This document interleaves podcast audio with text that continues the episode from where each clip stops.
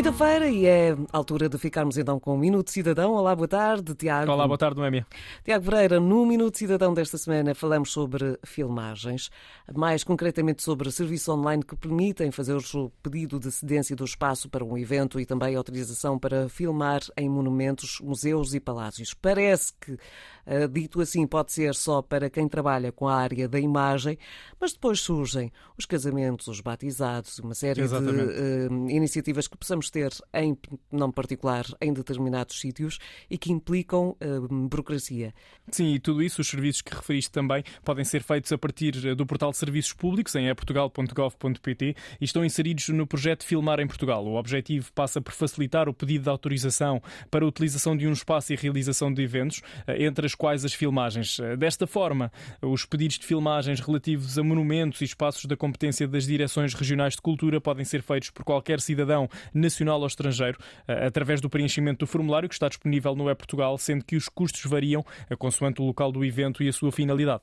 Mas, eh, tal como o nome diz, subentendo que estes serviços na internet, ou seja, online, não são exclusivos para pedidos de utilização de espaços para filmagens, certo? Exatamente, mesmo, é isso mesmo. Através destes serviços online podemos também fazer o pedido de utilização de espaços para outros fins, como por exemplo ações de formação e workshops, casamentos, batizados, eventos culturais, exposições, lançamentos de livros, entre outros.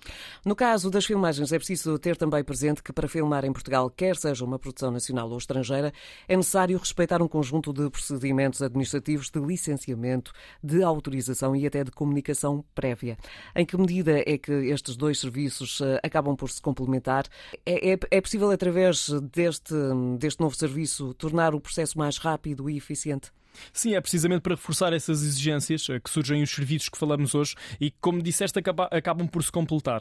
Eh, na prática, vem agilizar toda a comunicação entre os vários intervenientes eh, no processo para que tudo seja mais rápido e simples.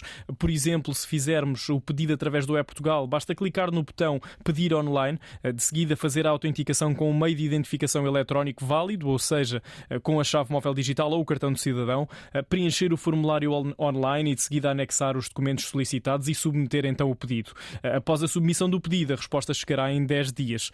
O E-Portugal tem também disponível uma área designada Filmar em Portugal, que agrega um conjunto de informação sobre o tema e que pode ajudar em todas as, as fases do processo. Por trás destes dois serviços, eh, Tiago, que hum, falámos hoje, está também a plataforma eh, Portugal Film Commission.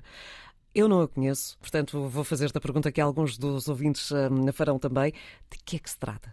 A Portugal Film Commission foi criada precisamente para orientar eh, todos os procedimentos relativos aos processos eh, de filmagem. É através da plataforma que é possível encontrar algumas das informações necessárias para filmar em Portugal, bem como outras informações muito pertinentes e que podem eh, ser encontradas nos separadores principais do site, como por exemplo os critérios para filmar em Portugal, o diretório de entidades e mesmo os locais de filmagem.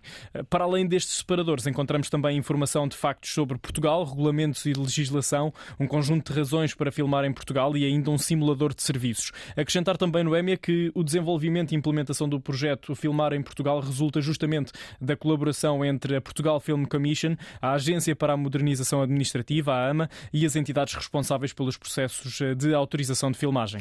Já agora, quem eh, precisar de apoio para esclarecer algumas dúvidas que possa ter, e é normal porque esta é uma temática eh, relativamente recente, quais são os contactos que deve deve hum, considerar? Estão disponíveis algumas linhas de apoio, nomeadamente das entidades competentes, que neste caso são as Direções Regionais de Cultura, e os contactos estão disponíveis nas páginas reservadas ao tema em eportugal.gov.pt.